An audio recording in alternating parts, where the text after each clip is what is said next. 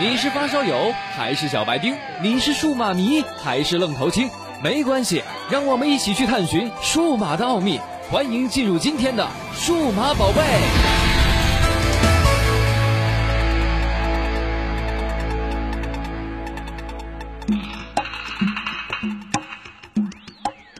今天咱们在节目当中跟大家聊一聊 Moto X Style。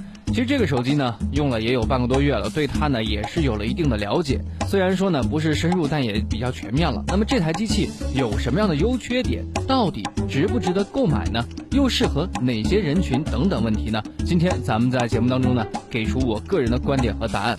第一呢，还是从外观的传承，个性不跟随。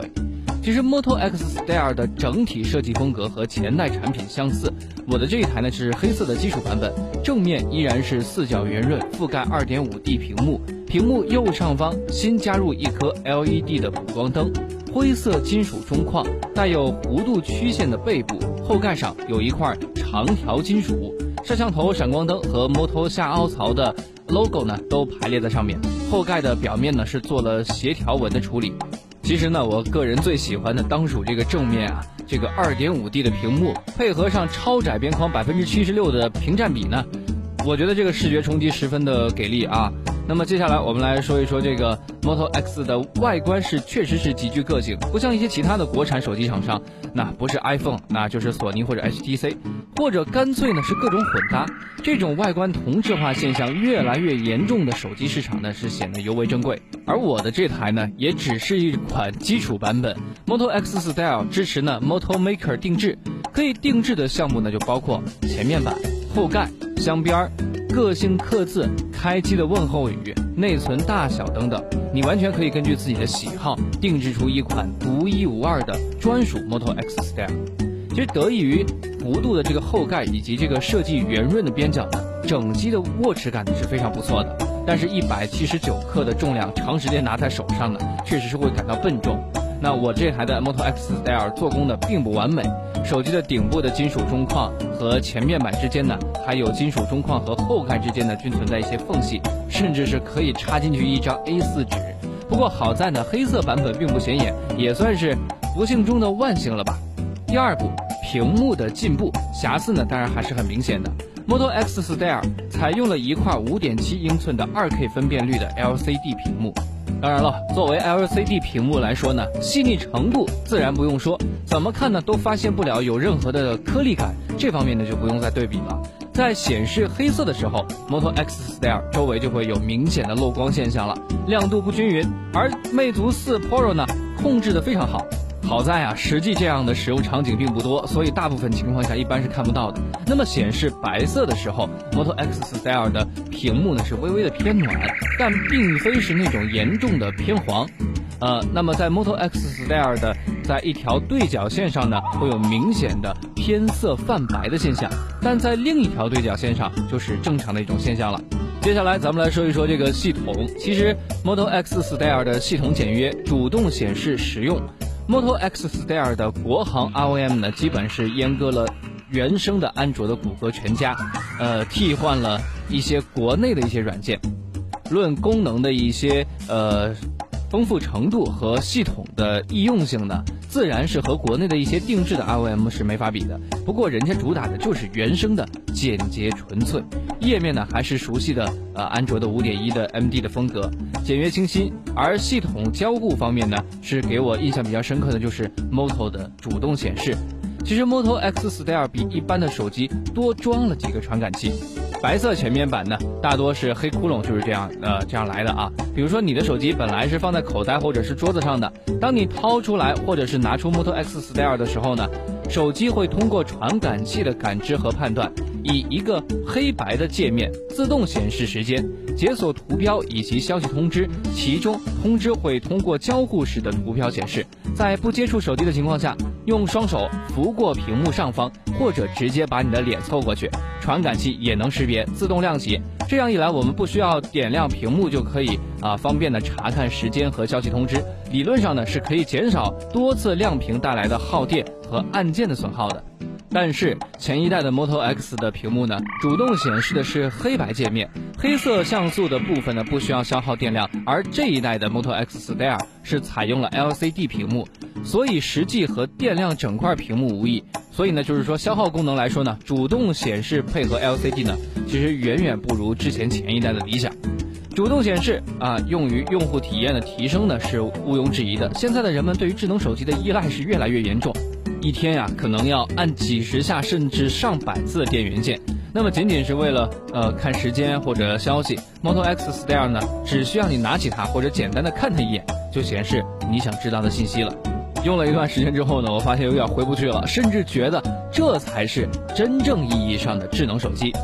第四点，咱们来说一说拍照功能。Moto X Style 后置摄像头是采用了索尼 IMX 二三零感光元件，拥有相位对焦，拍照体验呢还算可以。相对较快的一个拍照的迅速呢，只是原生的相机功能比较简单，用起来呢可能需要适应。我们在这里啊给大家做个简单的小对比，比如说我们和这个魅族五以及三星的 S 六，特别说明呢，和魅族五进行比较的时候呢，机器呢是咱们国行的 ROM。到了那个 S 六的时候呢，机器呢就是亚太的 ROM 了。那么和魅族五白天的成像相比来看呢，Moto X Style 的解析能力有着压倒性的优势。但是呢，白平衡是偏绿的，但是偏的呢比较稳定，也算是一路绿灯吧。啊，不会像魅族五那样来回的偏。比如说几张绿叶的照片一对比呢，啊，比如有的是这个严重偏黄啊，有的是这个呃呃绿色呢有点过于饱和啊。那么和这个 S 六相比呢，我们就要跟大家说道说道了。在和 S 六对比的时候，白天的成像部分，Moto X Style 会更加偏真实一些。特别是几张绿叶的照片，S 六已经有了有点这个塑胶绿的感觉。拍摄实物的时候呢，S 六效果也会比实际看起来更加诱人可口。这可能就是大家用这个三星啊，觉得他拍出的照片特别好吃啊。我大概呢是在微博上也是征求了一些小部分人的看法，几乎所有人都会喜欢 S 六的样张。解析力呢，二者其实没有拉开什么差距，但是 Model X Style 的白平衡呢，还是有一些偏绿的。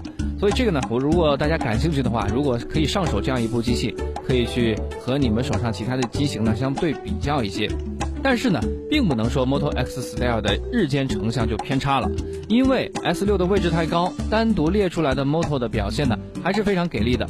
那么通过两台机器对比呢，也大概能够看得出来，Moto 的白天成像还是非常给力的。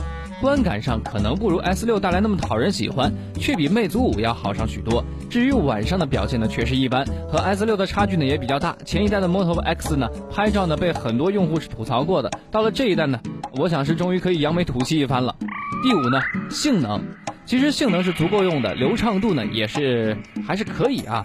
呃，骁龙八零八加二 K 屏幕加三 G 运存这个组合，在之前的 LG G 四上也是出现过。处理一些大型的游戏，比如说二 K 一五啊等等呢，也是没啥问题。呃，比这个八零幺或者是六七九五加二 K 屏幕的组合呢是有好很多。这至少证明这样的硬件搭配性呢没有太大的问题。但是，一些日常的应用软件和小型的游戏呢，反而流畅速度是一般。接下来第六点来说一说这个续航能力，快速充电啊，持续尿崩，发热较大。Moto X Style 是配备了涡轮快速技术，也就是说充电更快了。实际上就是用高通的这个 Quick Change 2.0，简称就是 QC 2.0技术的马甲。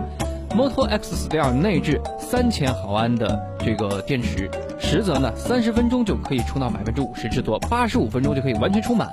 但目前已经上市的智能手机中呢，呃，几乎是可以排进前三名了，而且。QC 二点零的协议呢是可以被广泛兼容的。我们也是试了一下魅族 MX 五，呃，快速充头以及一款市面上普通的 QC 二点零的快速充头，均可以为这个 Moto X Style 是进行快充。在手机电池技术还未取得突破的时候，快充就显得意义非凡了。这东西只要用过一般都会说好啊。其实续航呢，也是称得上是之前 Moto X 的呃三大遗留问题之一了。另外两个问题呢，拍照和屏幕都有了明显的进步，而续航依然没有改善。我的使用呢，也是一般集中在刷微博、购物、网页浏览、听歌这几个地方，很少看一些在线的视频或者玩游戏。Moto X Style 的点亮屏幕一般在三个半小时左右。呃，其实买的头一台呢，只有两个小时就果断退货了。问题可能还是在被关闭的应用后台呢，不断消耗这个。联网消耗电量啊这个 bug 上面呢，其实安卓五点零和五点一也这已知的一个 bug，如果晚上不关闭数据呢，即使睡前清空了后台，一晚上掉百分之十到百分之十五的电，那是家常便饭啊。其实续航这个部分呢很难说清楚，因为每个人的使用习惯不太一样。近期我个人使用的一些机器呢，比如说啊，咱们类似的情况下啊。三星的 S 六和乐视手机乐 One 啊，亮屏时间呢是在四个半小时到五个小时之间。总之呢，Moto X Style 的续航水平呢仍然处于下游。另外呢，亲身体验国行 ROM 和亚太的 ROM 续航方面呢是没有明显的一些差别。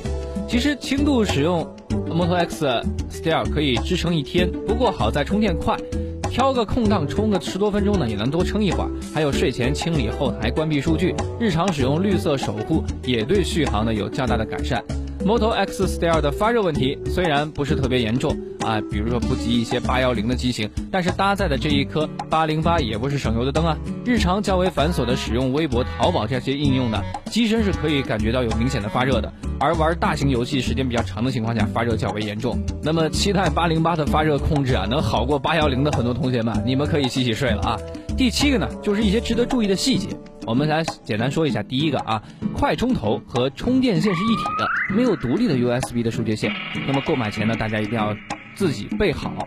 第二呢，卡槽的设计非常赞，可以同时插两张的 SIM 卡和一张的这个内存卡。呃，那么这个细节呢，也是凸显了 Moto 的这个工业设计加工能力之强。第三，前置立体双扬声器，放优放效果是非常好的，但是声音较大的时候呢，前面板会有明显的震动感。第四呢，关于刷机，如果对流畅度比较高的啊，可以选择刷一刷别的地区的 ROM。但是截稿前呢，呃，我们今天节目结束之前的亚太的这个 ROM 似乎也不太支持电信四 G 版，而刷了美版 ROM 直接双卡变单卡。所以怎么刷还是在乎您啊，但是别刷成砖就行了。第八呢，就是这个我们要总结一下了。其实用了半个月的 Moto X Style，我个人还是比较中意的。但是这并非是一款均衡的旗舰手机，长处很长，短处呢也很短。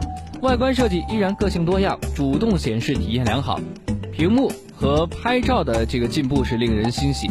快充呢也让我印象深刻。续航尿崩呢，着实遗憾；而流畅度和机身做工不佳呢，也是在我的意料之中吧。其实对于粉丝或者上一代的 Moto X 的老用户而言，Moto X Style 的提升之处呢并不少，足可以激起他们购买的欲望。或者单单只是为了啊缅怀一下，那么掏腰包也是说得过去过去的。面对普通路人呢，三千左右的价位，Moto X Style 我并不完全推荐购买。但是有实力被列入到你考察的范围之一，可以跟同一价位的机型呢一较高下。那么今天的节目当中呢，我们跟大家一些盘点呢也是我个人在使用这款手机之后的一些看法。如果您确实对这款手机感兴趣的话，也可以上手试一试，或者说您试完之后呢，也发现一些更好的，又或者说一些发现不好的，都可以在我们的节目当中告诉我们。好的，那么我们下期节目再见。接下来送给大家一首好听的英文歌曲。Yeah. Baby. They fly, baby. Looking at the whip frame, that's a nice 80s. You should throw it to me, like Tom Brady. With that long blonde hair, that's Marshall Brady. I'm all about you lately, Chelsea high handler, handler. Got your legs racing hard on vacation. Uh, no exaggeration, said you amazing. Moving too fast, can't pace it.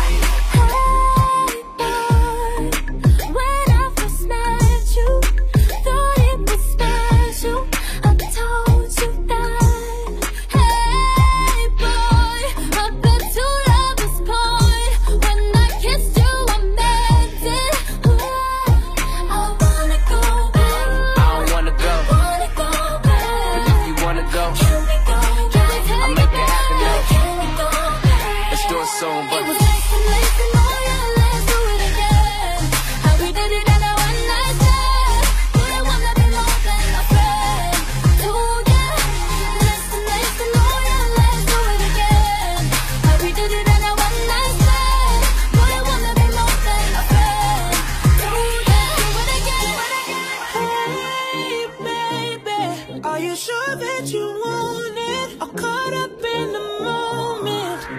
now.